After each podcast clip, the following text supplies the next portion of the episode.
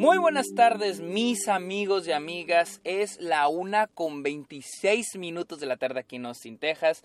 Sean bienvenidos a un nuevo episodio de Está OK, este podcast donde yo les hablo de cine, de series, de la temporada de premios, festivales y otros temas relacionados al mundo del cine. Bienvenidos a un nuevo episodio de mi cobertura de South by Southwest 2023 aquí en Austin, Texas. Eh, mi nombre es Sergio Muñoz. Recuerden seguirme en redes sociales como arroba el Sergio Muñoz. Estoy en TikTok, en Twitch, en Twitter e Instagram como arroba el Sergio Muñoz. También caigan en la la red social de películas, donde de hecho estoy poniendo todas las películas que estoy viendo en South by Southwest. Ahí voy a poner una listita de todo lo que vi, así en orden de lo que más me gustó a lo que menos me gustó. Cáiganle también a Patreon, suscríbanse a Twitch a cambio de beneficios como episodios exclusivos, videollamadas, watch parties, etcétera, etcétera, etcétera. Amigos, Hablemos de Story Avenue dirigida por Aristótle Torres. Eh, la película sigue a un adolescente que después de una tragedia pues trata de conectarse un poquito con la gente de su barrio Ah, luego de que se empieza, después de esa tragedia, pues empieza a despegarse.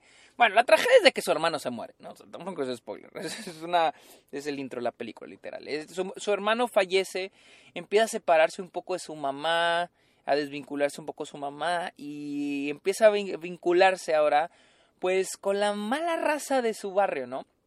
Y con esto, un día, uno de sus amigos, entre amiguitos, entre comillas amigos, pues le dice que pues va a tener que robar, asaltar a alguien y le da un arma. El personaje de, que de hecho no he dicho el nombre del personaje, Kadir, Kadir, asalta, va y asalta a un hombre. Y resulta que este hombre es ni nada más ni nada menos que el gran Luis Guzmán.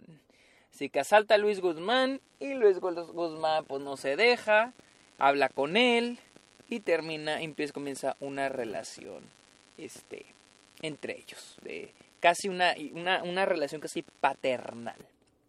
Uh, que es una película, es una historia que se ha visto muchas veces, de un chavito en malos pasos, que termina con un personaje, que se termina convierte en una figura paternal, le cambia la vida, y, pero al mismo tiempo hay, hay este, ¿cómo se llama? algunos obstáculos, como por ejemplo la gente de su barrio, el hecho que esté en un ambiente medio hostil, etcétera, etcétera, etcétera.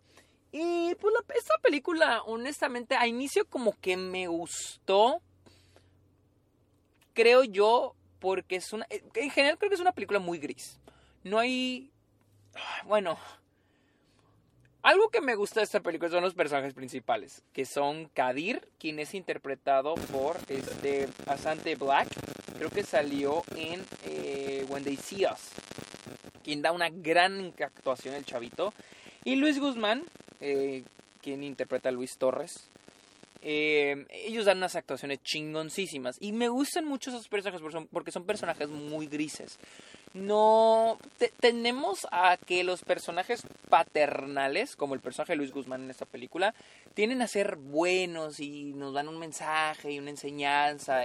Pero Luis Guzmán, su personaje es muy gris. O sea, sí es un güey muy buena onda y muy chido con el que empatizamos de volada, pero va, hay algo más detrás de él y vamos a irlo conociendo, lo cual a mí me gusta muchísimo. Eh, mi pero con la película es de que puedo ver el potencial de hacerle la vida más difícil al personaje principal, pero la película no llega a hacerlo. En, esto me refiero de que pues uno de los mayores obstáculos del personaje pues es uno lidiar con pues la muerte de su hermano, lo cual es a lo que se enfoca la película más. Pero es, es un, como un obstáculo más psicológico, mental.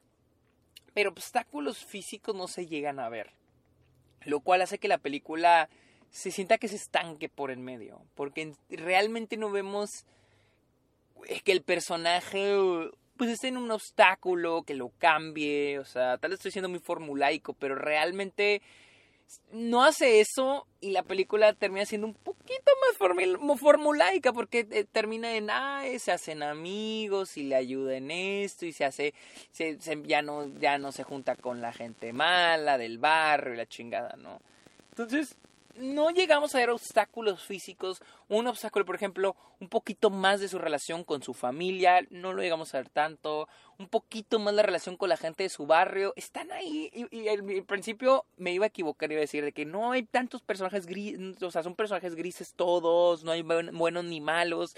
Pero en realidad, los chavos que, que están en el barrio, el que le dice que no, güey, tienes que ir a saltar a alguien en realidad sí son malos. O sea, sí, te los plantean como malos. La película no les da la oportunidad, no nos da la oportunidad de entenderlos, de entender su situación, de por qué son así. Hay como que este conflicto entre dos bandas, pero en realidad no se desarrolla mucho eso. Y me hubiera gustado que se desarrollara un poquito más.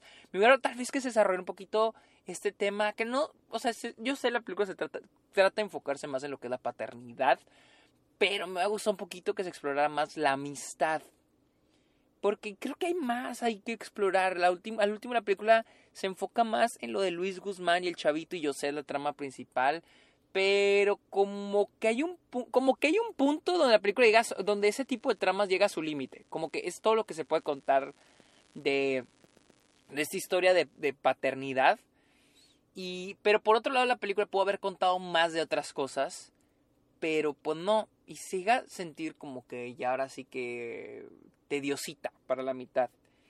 El final, el final se siente medio anticlimático porque, no sé, o sea, al final digo, ok, el personaje realmente, o sea, es que se siente muy fácil para el personaje. El cambio del personaje se siente muy fácil y fue algo que no, que no me encantó.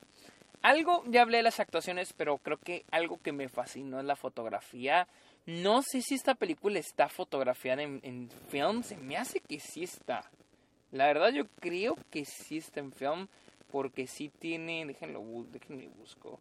Uh, pues no, no dice, no tiene especificaciones, pero tiene una fotografía asombrosa, bellísima, que logra transmitir ese ambiente del Bronx, del Bronx en Nueva York los que no saben dónde es el Bronx, en Nueva York, o sea, me, gusta mucho, o sea, es una película muy newyorkina, muy newyorkina, o sea, y se siente, o sea, se, se siente newyorkina, o sea, y es que algo que me gusta mucho es el diseño de producción, ¿eh? Es de un diseño de producción muy chingón que le hace justicia y representa ese arte urbano del Bronx, ese arte urbano en Nueva York, pero muy, muy, muy, muy representativo del Bronx. No de Brooklyn, no de Queens, no de Manhattan, del Bronx. Y la película, al crear ese ambiente, a mí se me hace que lo hace muy bien. Muy bien. Eh, eh, en edición, la película tenía un comentario en edición, pero como he visto tantas películas, así que no era esta o esta, no, era con Evil La película está bien editada. No, ya me acordé, no, ya me acordé. La, la edición de la película, más al inicio, hay momentos donde ahora sí sentí que se está yendo a, a estilo sobre sustancia. O sea, había muchas tomas, muchas escenas donde presentaban tomas que realmente no comunicaban nada, solamente es, mira qué bonita toma, mira qué bonita nos salió esta toma, güey. Y yo sentí como que están muy extras. O sea, y era, y, es que cuando eres, cuando estás empezando, y les digo, yo pues, estoy empezando como director, a veces, a veces hay tomas que te costaron un chingo hacer, hay tomas que, que salieron bien chingonas y dices, güey, quiero quiero que salgan en la película, pero a veces no agregan nada. Y cometemos el error en edición de meter esas tomas porque estamos casadas con esas tomas, estamos casados con esas tomas y amamos esas tomas, queremos que todo el mundo las vea, pero al final terminan afectando el proyecto final. Y aquí hay veces, más al inicio, donde si veo momentos donde digo, eh, necesitaba ver eso, o sea, realmente, o sea, bonita toma, bonito rack focus, pero realmente necesitaba yo ver eso. Eh, eso es la edición al inicio. Eh, pero bueno, esta fue mi opinión de Story Avenue, la cual vi acá en South by Southwest. Recuerden seguirme en redes sociales como arroba el Sergio. Estoy en Letterboxd, donde tengo ya mi lista de películas que vi en South by. Van a seguirme, estoy como arroba el Sergio. Caigan a Patreon, caigan a Twitch. Voy a hacer un episodio hablando de mi experiencia en el festival, el cual estuvo chingoncísima. Y yo creo que es todo, amigos. Eh, es todo. muchas gracias por escuchar este episodio. Que tengan muy bonito día. Bye.